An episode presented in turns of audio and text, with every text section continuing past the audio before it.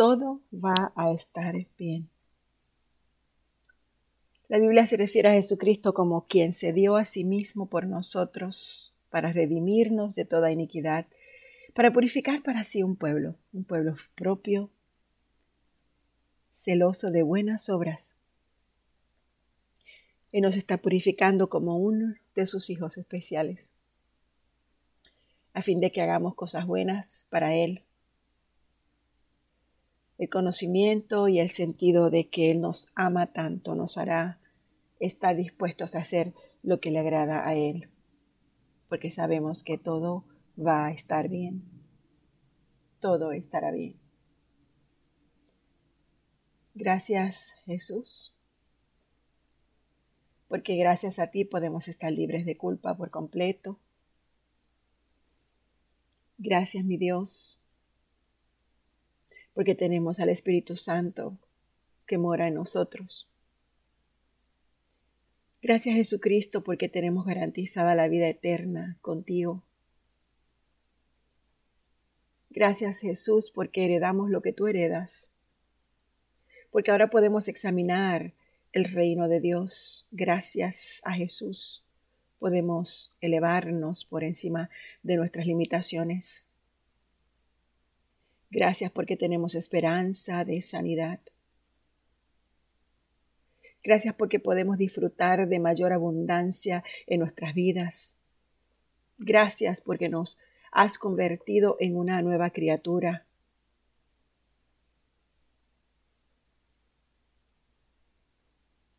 Gracias porque creemos que lo que tú has dicho es. Tú eres el camino. Tú eres la verdad. Tú eres la vida. Nadie viene al Padre sino por ti.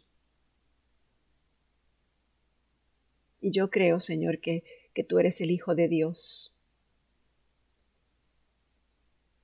Yo declaro que moriste en la cruz, que resucitaste de los muertos. Y tu palabra dice que si confesamos con nuestra boca que tú eres el Señor y que si creemos en nuestro corazón que Dios levantó de los muertos a Jesús, seremos salvos.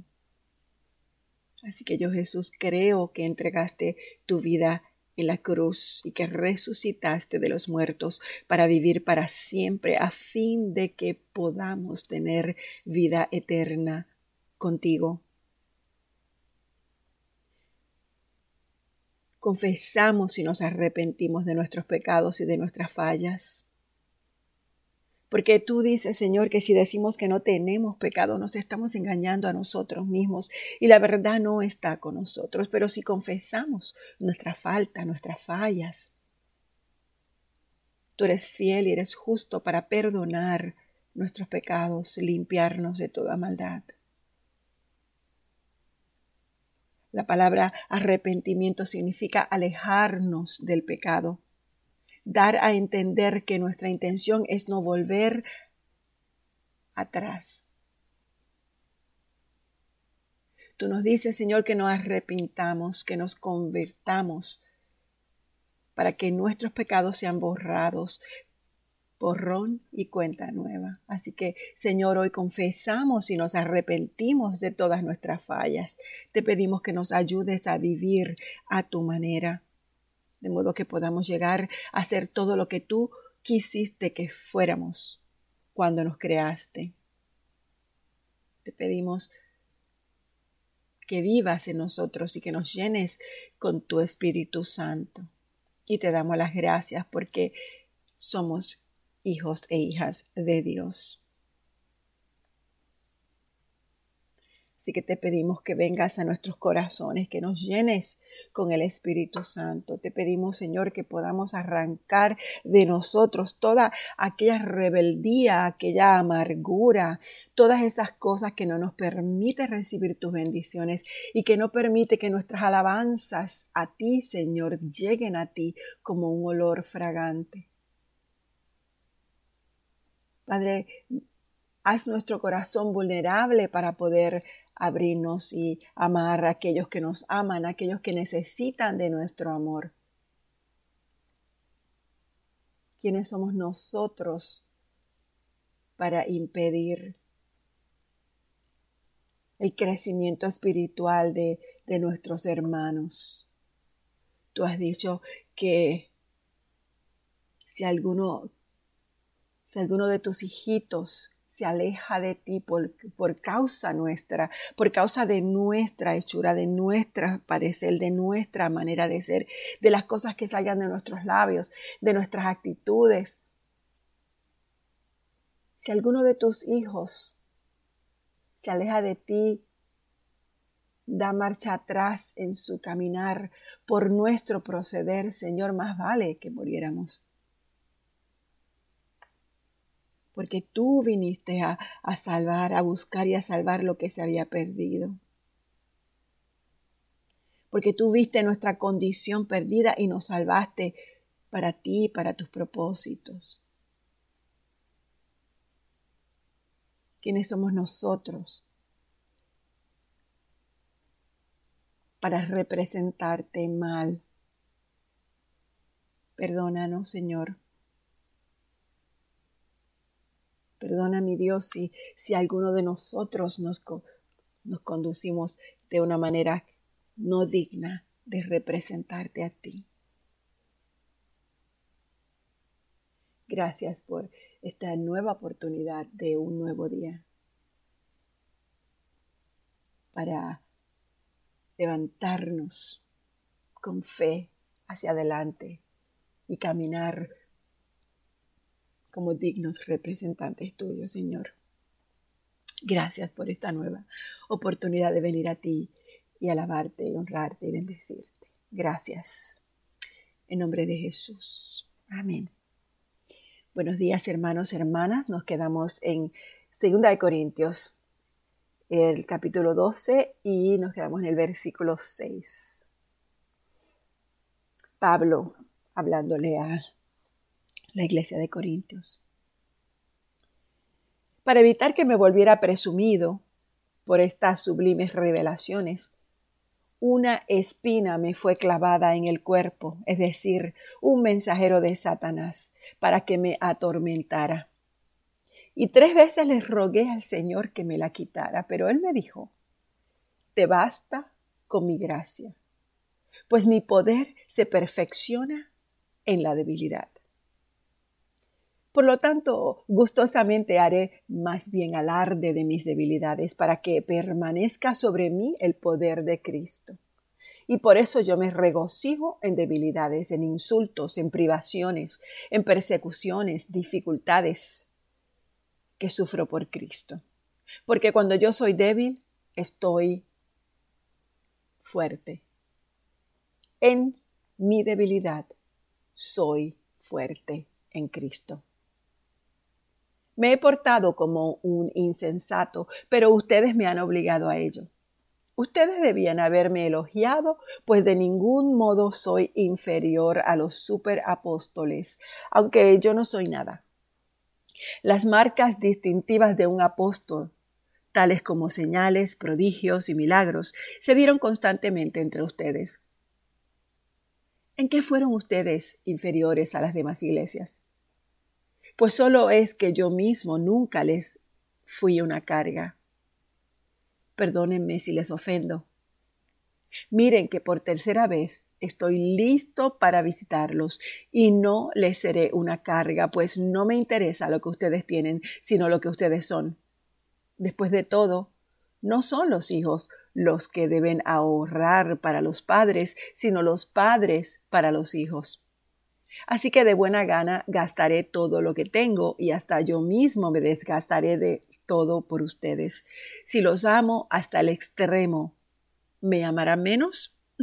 en todo caso, no les he sido una carga. Es como, como soy tan astuto, ¿les tendí una trampa para estafarlos? No. ¿Acaso les exploté por medio de algunos de mis enviados? Les rogué a Tito que fuera a verlos y con él envié al hermano. ¿Acaso se aprovechó Tito de ustedes? ¿No procedimos los dos con el mismo espíritu y seguimos el mismo camino? Todo este tiempo han venido pensando que nos estábamos justificando ante ustedes. Más bien, hemos estado hablando delante de Dios en Cristo. Todo lo que hacemos, queridos hermanos, es para su edificación. En realidad me temo que cuando vaya a verlos no los encuentre como quisiera, ni ustedes me encuentren a mí como quisieran. Temo que haya peleas, celos, arrebatos de ira, rivalidades, calumnias, chismes, insultos y alborotos. Temo que al volver a visitarlos, mi Dios me humille delante de ustedes y que yo tenga que llorar por muchos que han pecado desde hace algún tiempo, pero no se han arrepentido de la impureza, de la inmoralidad y de los vicios a los cuales se han entregado. Esta será la tercera vez que los visito. Todo asunto se resolverá mediante el testimonio de dos o tres testigos. Cuando yo estuve con ustedes por segunda vez, yo les advertí y ahora que estoy ausente se los repito. Cuando vuelva a verlos, no seré indulgente con los que antes pecaron ni con ningún otro, ya que están exigiendo una prueba de que Cristo habla por medio de mí.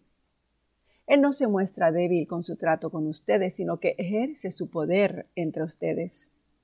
Es cierto que fue crucificado en debilidad, pero ahora vive por el poder de Dios y de igual manera nosotros participamos de su debilidad, pero por el poder de Dios viviremos con Cristo para ustedes.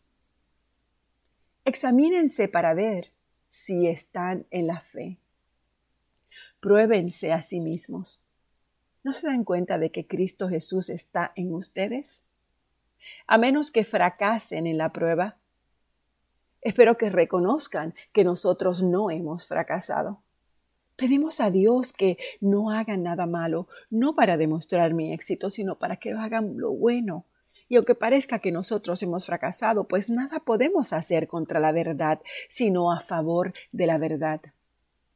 De hecho, nos alegramos cuando nosotros somos débiles y ustedes fuertes, y oramos a Dios para que los restaure plenamente. Y por eso les escribo todo esto en mi ausencia, para que cuando vaya no tenga que ser severo en el uso de mi autoridad, la cual el Señor me ha dado para edificación, no para destrucción. En fin, hermanos, alégrense, busquen su restauración, hagan caso de mi exhortación, sean de un mismo sentir, vivan en paz, y el Dios de amor y de paz estará con ustedes. Salúdense unos a otros con un beso santo. Todos los santos les mandan saludos. Que la gracia del Señor Jesucristo, el amor de Dios y la comunión del Espíritu Santo sea con todos ustedes. Gracias, mi Dios. Gracias, gracias por tu palabra. Aquí terminamos el libro de Segunda de Corintios. Comenzaremos mañana con el libro de Gálatas o la introducción a Gálatas, ¿no? Así que les voy a hablar un poquito de lo que es el Gálatas en estos cuatro minutitos. Es, es difícil saber con exactitud cuándo y dónde Pablo escribió esta carta a las iglesias de Galacia. En realidad no dice desde dónde la escribe, como lo hace en las cartas a Tesalónica y a Corinto. Y aunque indica que está escribiendo o le está escribiendo la carta a favor de todos los hermanos que están conmigo, él no dice quiénes son esos hermanos y quiénes son esas hermanas que están con él.